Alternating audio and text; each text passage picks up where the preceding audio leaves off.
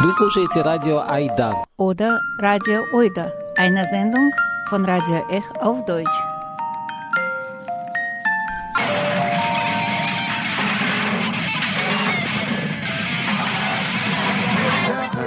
Ech Oida auf Deutsch jeden dritten und vierten Donnerstag im Monat. И Эх Ойда по-немецки каждый третий и четвертый четверг в 19 часов. Guten Abend, liebe Zuhörerinnen, liebe Zuhörer. Mit ein bisschen Traurigkeit, aber auch mit Freude und Enthusiasmus müssen wir sagen, äh, die Ferien sind vorbei und es kommt das Herbst. Und ähm, ja, was kann man sagen? Aida Zaraboto, was heißt, let's go oder machen wir mal und ähm, das erinnere ich euch nochmal, das ist auch Bedeutung von der Name von unserer Sendung. Oida, Aida, Heidi und so weiter. Ein Wort, das in allen äh, balkanischen Sprachen, in russischem, in türkischen, in griechischen und viele andere Sprachen dasselbe bedeutet. Also los geht es, ja. Und Aida на выборы auch, ja. Aida zum Wahlen. Die haben wir jetzt ähm, am kommenden Wochenende und äh, die Wahlen sind auch in Russland vergangene Wochenende gelaufen. Hm, so gelaufen, nicht schief gelaufen, sondern so gelaufen äh, sind praktisch wie das von der russischen Macht erwartet wurde mit ein paar Überraschungen. Und ich glaube, die Resultate kennen Sie aus den Medien. Ich werde aber jetzt hier nur über die Überraschungen sprechen. Und zwar mh, erstmal äh, diese, diese Konstellation, so wie der, ein, einiges Russland von Putin, äh, Kommunisten an zweiter Stelle und so weiter, haben 50 Prozent der Russen gewählt. In der, die anderen sind einfach nicht zum Wahlen gegangen, weil ähm, wahrscheinlich viele haben sie gefragt, was sollen sie wählen. Die meisten Parteien, die man äh, irgendwie mehr oder weniger als Oppositionelle sehen könnte, äh, wurden einfach nicht zum Wahl zugelassen. Ähm, in Großstädten, so wie St. Petersburg, hat nicht mal ein Drittel der Bevölkerung gewählt. Und ähm, das ist ein Zeichen von Protest. Und viele Analytiker sagen, dass ähm, unerwartet viel Stimmen für kommunistische Partei sowie für solche Fraktionen wie Drugi Ludi und andere war auch eine Art von Protestwahl. Werden wir hoffen und äh, weiter gibt es da nichts mehr zu sagen oder nicht viel zu sagen. Unsere heutige Sendung ist doch äh, zum Thema Wahl dem Thema Wahl gewidmet, aber Wahl oder Wahlen in anderem Land, in einer Eiderland, also Bulgarien ist ein Land, wo das Wort Eider wahrscheinlich am oftesten, mindestens ich das dort am oftesten gehört. Mm, äh, und ähm, die haben in diesem Jahr schon zweimal gewählt und das hat immer noch nicht geklappt, eine Regierung zu bilden. Und die werden im November drittes Mal wählen. Und da ich ein frisches Interview habe äh, zu diesem Thema, aber auch zum Thema Umweltschutz in Bulgarien und ihre Rolle in der Europäischen Union, da würde ich ganz gern jetzt diese äh, Interview mit Evaila Lebarov von der Umweltnichtregierungsorganisation aus Sofia, Simlata, euch ausstrahlen. Und meine erste Frage war über die kommende dritte Wahl in Bulgarien, weil wie gesagt, zweimal hat man gewählt. Es war in zweiter Runde sehr wichtige Rolle hat gespielt eine Partei, die neu gegründet wurde von einem Popstar, Slavi äh, Trifonov und ähm, natürlich ohne jede Erfahrung in der Politik und eigentlich eher populistische Partei könnte nicht eine Koalition bilden. Deshalb jetzt ist die dritte Runde notwendig. Also meine Frage ist, wie geht es in einem Land, das genauso korrumpiert ist wie Russland, leider, obwohl sie in der EU sind. Und äh, trotzdem aber diese Prozedur, die Wahlen demokratisch, ohne Falsifizierungen und selbst wenn ungeschickt, trotzdem, wie gesagt, demokratisch durchgehen. and we have uh, elections in November.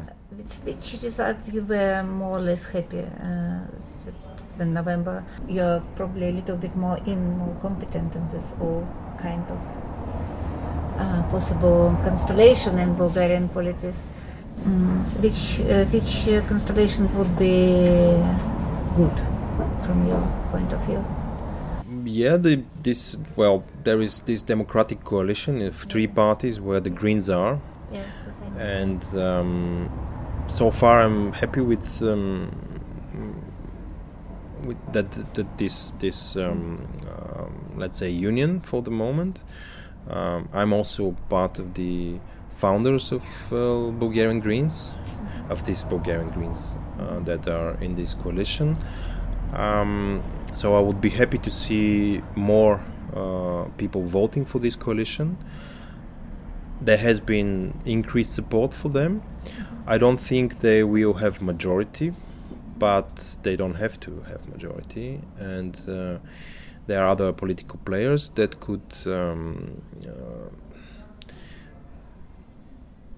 if they put aside some of their um, um, behavior, I would say, and some of their ideas, they, and if, if they really see themselves as being in the parliament to form a government that should actually lead the country out of the COVID crisis and actually start building the country.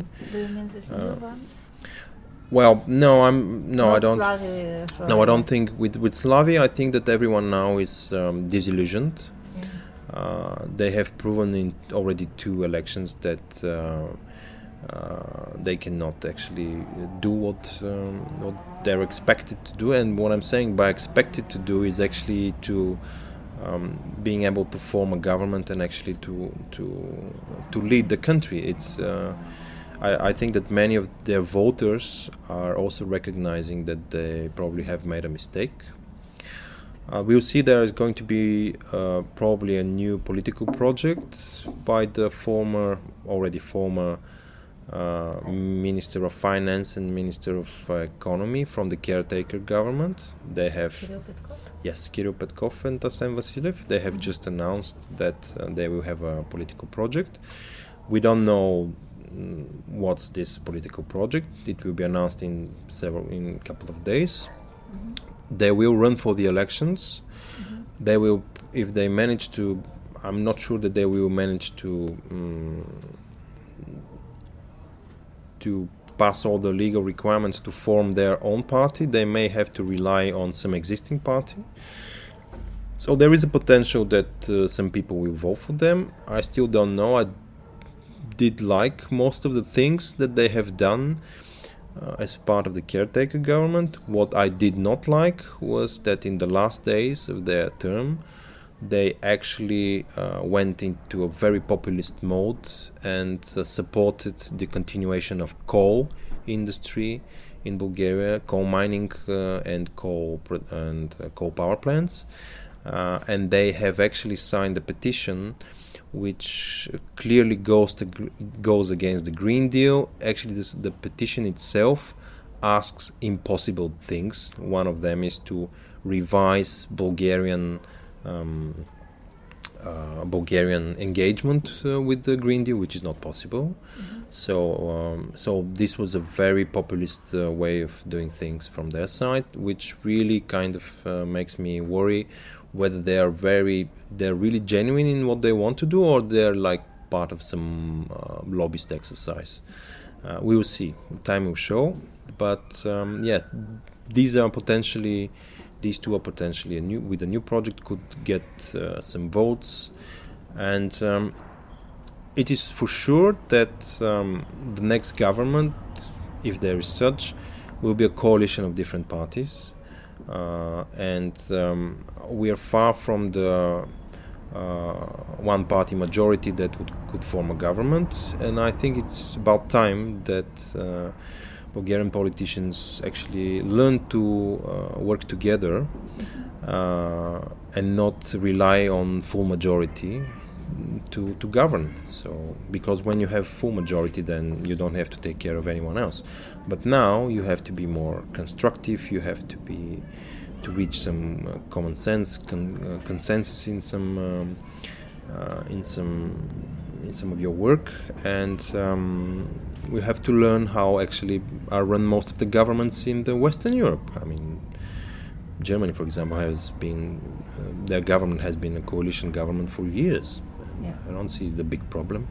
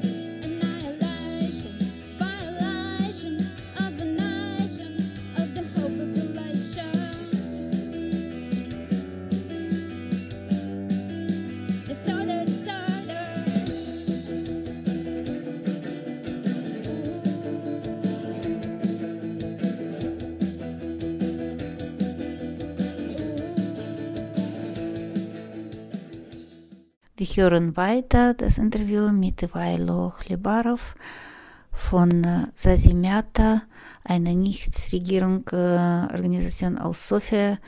Und äh, Ivailo erzählt ein bisschen über seine Organisation. the environmental organization Zazemiata, Friends of the Earth Bulgaria. It's uh, an organization that has been active uh, in Bulgaria since 1994. We work on several, several different topics. One is waste, zero waste. Uh, it's called, it is called zero waste. Another is energy and climate.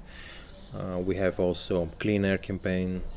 Uh, we also have so-called economic justice, uh, which is a new uh, new di- dimension in which we are stepping in.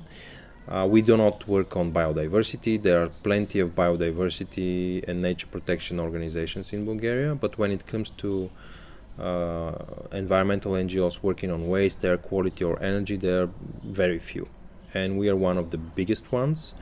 Uh, we are one of the old ones. We are also members of the big environmental umbrella organizations in Europe. Uh, and um, we have a lot of partners from different countries, from Germany, Bund, DUH, uh, uh, for example. And um, um, there have been some infringement procedures have started by the European Commission because we have proven that uh, environmental legislation in Bulgaria is not the EU environmental legislation is not implemented properly or it's not uh, transposed properly. And by us going to court and showing this that's the truth, then then the European Commission has um, has evidence to uh, challenge the country into court. So this is one big uh, amount of work we do but then we also work with we, we work on policy we work with citizens we work with um, a lot of local groups outside of sofia on different topics energy and uh, clean air and also waste so we work with uh, small groups in different parts of, of the of the country so this is kind of um, like very broadly described what we do we, we also have some educational projects uh, we have developed some, some teaching materials that have been used in schools, and I've been with the organization since 2003. Uh, I'm currently dealing with uh, air quality. Uh, before that, I was dealing with uh, waste. Yeah, probably we start with this. So why uh, in one part of the city, obviously, there are waste, there are container, and in another I couldn't find any. Mm, I would say that uh, separate collection. Uh, it's not um, high on the agenda of the municipality, and this has been since its inception in 2005 when the first um, uh, containers were put outside on the streets. it was even then obvious that um, it's just fulfilling some legal obligations rather than uh, trying to introduce a meaningful system that would really reduce the waste that is thrown out. And it's still not the case. That's why uh, we have districts in Sofia with no containers because um, different companies are um, providing this separate collection service and they have their own ideas of how to implement it. In some districts, we have two containers. In some districts, we have three containers. These companies are associations of, uh, of companies that put uh, mass produce uh, packaging, uh, let's say, on, uh, on the market. Uh, so instead of these companies, uh, the producers, to pay to the state about managing their waste, they said, okay, we can do it cheaper. That's why we organize uh, these uh, associations, and municipalities are signing contract with contracts with these associations, and the results are not are not very good. The separate collection done by but by the system of contain- containers it is below 10%, and in uh, some places it's between uh, 2 and 3%. So it's a very low. Uh, and this is because how it was organized in the beginning.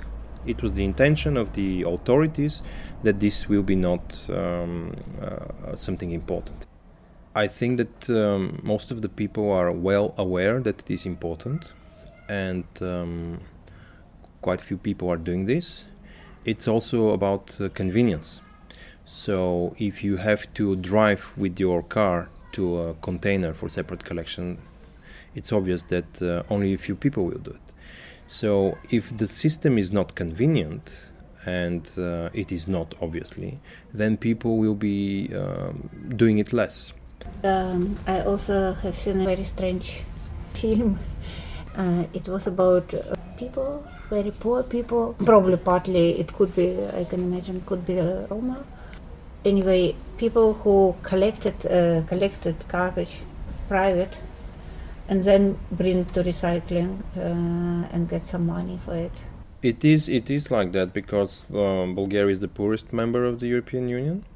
Uh, so a lot of people um, in Sofia, we are speaking something between probably um, 15 20,000 people. Uh, there is not an official statistics. Um, our NGO has been doing some counting. Some other NGOs have been doing some counting, but not the municipality who is responsible for the waste management. So uh, we actually call these people the invisible hands because uh, if it weren't for them, then the um, amount of recycled waste in Sofia would be much lower. Because these people, what they do is they really go through the waste and uh, pick up the, the valuable things, separate them, and bring them them uh, bring them back to uh, for recycling. So because of them, actually, the the percentage in in Sofia, it's uh, where you have the biggest concentration of such people um, is quite it's rather high compared to what is uh, to the um, color containers. Here, people leave cardboard uh, usually uh, next to the container. Not they do not mix it with the waste, so they leave it next to the container because they know that some people will come by, will take it and, and deliver it for, for recycling.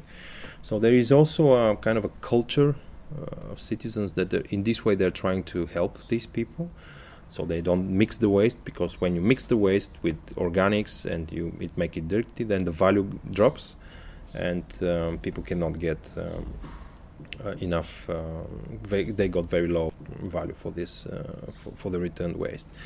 So it's a phenomenon which is um, known in many poor c- countries. The problem here is that these people are not recognized by the state uh, so uh, sometimes they are called thieves, especially by these uh, associations that run the um, the separate collection. They claim that these people are stealing their waste. That's why they are pushing municipalities to victimize and criminalize them. So this is the this is the basic thing. And since the uh, municipalities does not want to get into the separate collection uh, process per se, they they outsource it. They they give contracts to private companies, so they don't want to deal with this. So they kind of really neglected to push it aside. What municipalities are keen on, they're keen on, on expensive infrastructure for waste management, big projects, big money, which are prone to corruption. What is the interest of municipalities.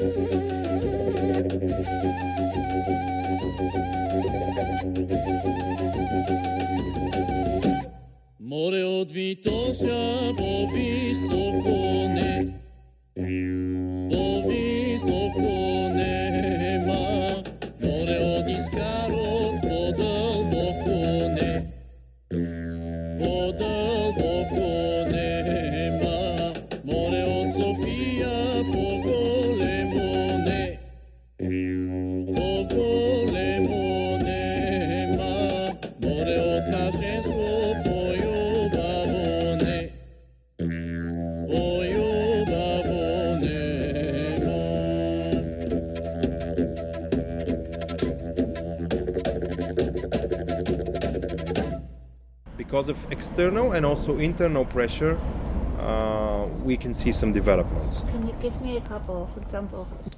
One could be around bicycle lanes. We don't have them mm, have that many in Sofia, but um, they started to pop up some years ago, and because of um, citizens and NGOs pushing the municipalities, there has been some development. There is already some kind of a plan developed by the municipality. It's 2021, and it's we are still very far from uh, from having a good network that uh, people could use to um, to transport themselves uh, with a bicycle. It's still it's still very dangerous uh, on the streets of Sofia, especially where there is no uh, bike lanes. So this has been done only because there has been push. Uh, and um, there are several other examples like that. But um, um, in my opinion, so far, all the most of the authorities uh, delivered only because of uh, someone was pushing them. I would say I haven't seen really. Um, there are exceptions, of course, but I haven't seen really concentrated efforts from from authorities, from municipalities, actually to develop um, develop the cities uh, or the towns in a good way. I think for the last ten years, mostly, um, the the idea was that there's there's a lot of funds that are coming from from EU, and we should do whatever it's best to put some of these months in, uh, money in our pockets. Uh, unfortunately, it is like that, uh, and um, that's why corruption in Bulgaria is high on the agenda, but not only on the Bulgarian agenda, but EU agenda. And um, this is actually one of the critiques, uh, I would say, uh, towards European Union that it has paid very little attention to the corruption and the misuse of EU funds uh, in Bulgaria. Uh, and because because the former premier Boyko Borisov was the like the stability that the European Union needed in this kind in this part of the of the European Union, because you have you have Orban and you have Kaczynski, so you have Poland and Hungary, which are like the big uh, bad wolves in Europe. So we don't want to deal with Bulgarians, uh, which are in the other part of the Union. So uh, don't check the boat, and that's why um, the European Union actually closed their eyes uh, eyes on, on Bulgaria. And for that reason, for many years, the uh, instead of seeing um, instead of seeing development in Bulgaria, instead of catching up to, to the European Union, uh, we are now the poorest country in Europe. Uh, when we joined Europe in 2007, along with Romania, we were almost at the same level. I think even Bulgaria was a little bit ahead of Romania. Nowadays, we're behind Romania and with a substantial gap.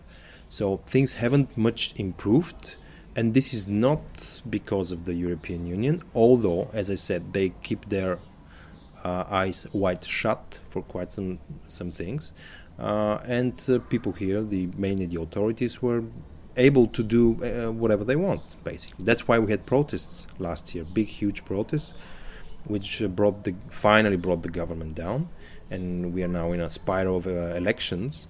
But um, people want want change, and they, that's why they got rid of Boyko Borisov and his government, uh, and um, hopefully something something better might come. Well, we, we can have a few more rounds of elections, but still, people are trying to mm, to put like uh, things in would like to see things in order. So you uh, you have hope um, that the next uh, round of election can uh, can help to change this situation uh, at least. We all we always hope about that because that's why what the general elections are. People go vote and try to put people that they would like to see govern the the state, and um,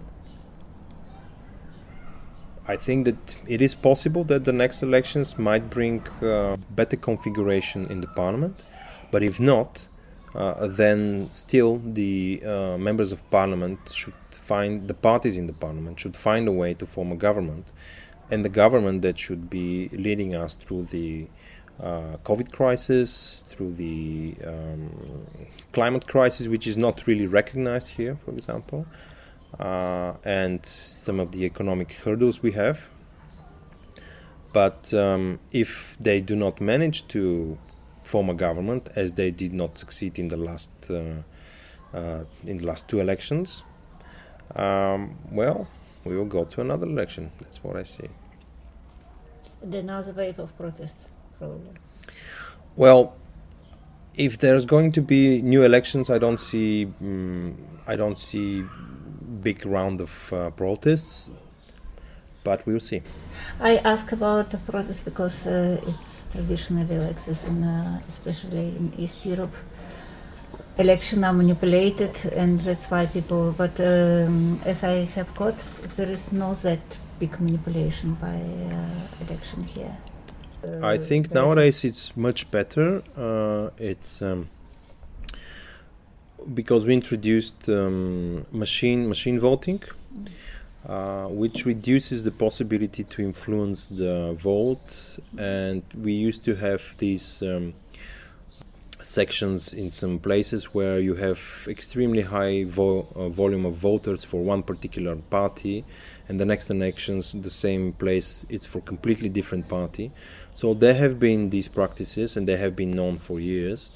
And with this machine voting uh, and also the work of the caretaker government on such practices, have reduced the amount of uh, controlled vote. We call it controlled vote, and also uh, mm, election fraud uh, have been reduced significantly, and that's why a lot of people uh, think that the, consider that the last elections uh, were mm, Real. rather real.